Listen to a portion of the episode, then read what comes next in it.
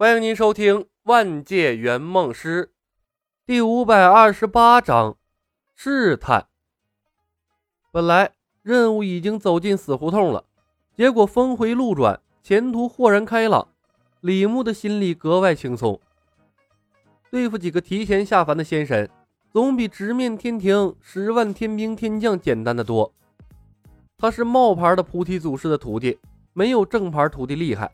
没有大闹天宫的本事，你当时怎么说的？李牧晃动手指，找李海龙求证。城隍职位太低，属于基层干部，他所得到的信息不一定是真的。天庭地府和他如今都处在战争迷雾之中，都知道对方的存在，却都不知道对方的底细。麻杆打狼，两头害怕。要想在这一场博弈中掌握主动。李海龙的设定是关键，他要搞清楚到底是哪一条实现了。头儿，你这不为难我吗？我一天不知道吹几万句，哪能每件事都记住？李海龙回道：“涉及到天庭地府的有哪些？”李牧问。李海龙想了想，回道：“二十八星宿造反，二郎神大闹天宫，黄泉水逆流，生死不丢失。”恶鬼暴动斩阎罗，星际战舰入侵天庭，仙神进入凡间便会消了法力。每一个下凡的仙神都和我五五开，天庭灵气泄露，域外天魔入侵。李牧的手指一直在袖口里颤动，接收到的信息又多又杂。他看了眼李海龙，心生感慨，忍不住抬头看了眼天空，暂时停止了往天上放肥皂剧。给了漫天神佛一个喘息的时间。这年头谁都不容易。仙佑伯，天上的神仙下不来，你是从什么途径知道的？果然是域外天魔的徒弟都不和仙界沟通的。城隍暗叹，看着李牧，小心翼翼地说道：“消息并没有隔绝，所有人都可以通过祈祷和上面的仙神联系。”我之所以得到这么多消息，是因为天帝下达了旨意，通告下界的仙神不可以随意升天，而且留意域外天魔的信息，及时上报。不管域外天魔是眼前的人搞出来的，还是他师尊搞出来的，都意味着眼前的魔头是他不能招惹的存在，他不敢造次。海外仙山的神仙呢？李牧心头一动，问道。比如蓬莱、昆仑居住的那些神仙，城隍回道：“天庭被域外邪魔侵袭，天庭急召众仙上天寻求解决方案，结果上去之后一个都下不来了。等发现的时候，已经来不及了。我勒个去，一网打尽了！”李牧的眼角剧烈的抽搐几下，不得不说呀，他还真是幸运。你把钱塘县的事情报上去了？城隍汗如雨下，请上仙恕罪。报就报上去了，这是你的职责所在。我又不是真的域外天魔，还能吃了你不成？李牧哼了一声。再说了，你见过哪个域外天魔费尽心思做好事、造福大众的？说着话，他抬头看着天空中的佛门三护法。一个肥皂剧终了，他又加了一出戏目。钱塘县百姓的娱乐生活不能断。城隍搓了下手，讪讪的不知道该说啥。今天我来找你的事儿就不要上报了。我可以告诉你，域外天魔跟我师尊菩提祖师有关，但具体内情我也不太清楚。据我推断，应该是失控了。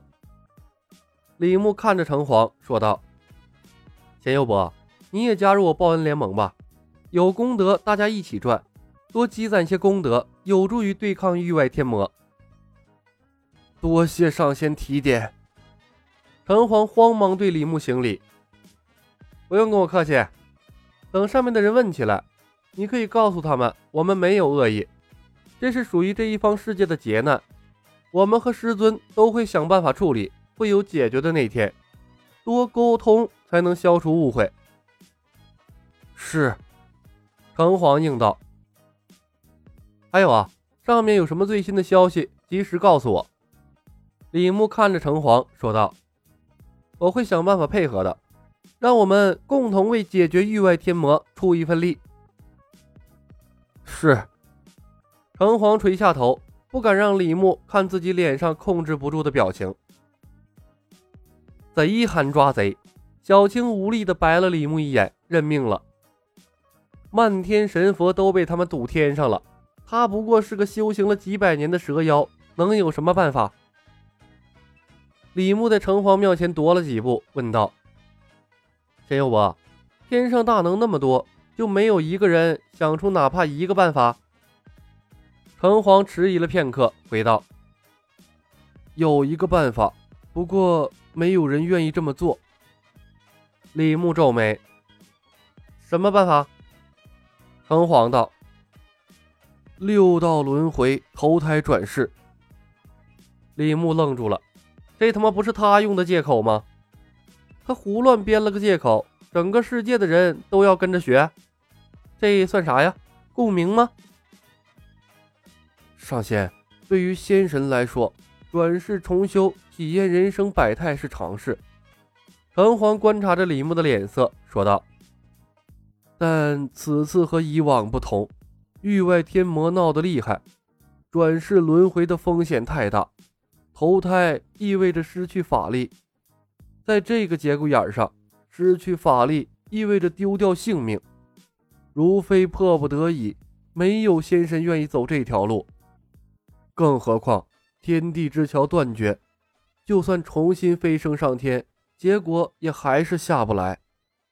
所以，天庭的仙神们更倾向于真正的解决问题。李牧叹道。对，一定有解决办法的。城隍道：“上仙还有什么要问的吗？”李牧看着他笑道：“暂时没有了，多谢显佑伯。等我想起来再来叨扰显佑伯。左右我的行踪瞒不过城隍大人。天地间若有什么变故，还请显佑伯及时派人通知我。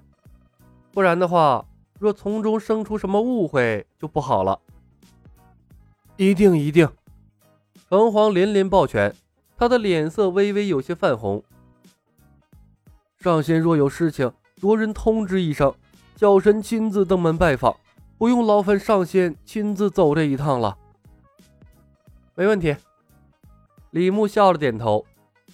城隍是阴神，习惯性隐身，他突然登门，又是学猫叫，又是让人脱衣服，的确是让对方尴尬。从城隍处得到了想要的消息，李牧一行人回转求王府。李海龙暗中和李牧交流：“头儿，这城隍怎么问什么说什么，有些老实过头了吧？他的话可不可信呢？”李牧不动声色地回道：“他的态度不重要，关键是有人要通过他跟我们交流，试探我们的态度。”李海龙愣了一下。城隍说：“天上的仙神可以通过六道轮回进入人间，要不要我想办法把六道轮回也封了？”你疯了！李牧瞪了他一眼。神仙不下凡对世界影响不大，但六道轮回关系到整个世界的正常运转，不能碰，否则这一方世界就真的崩了。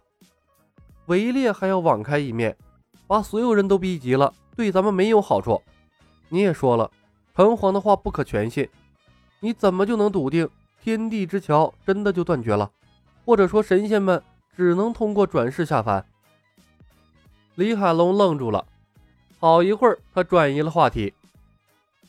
不管怎么样，大锤法罗是起作用了，现在就差对我们自身的利好消息了。接下来，我的工作重心该转移一下了。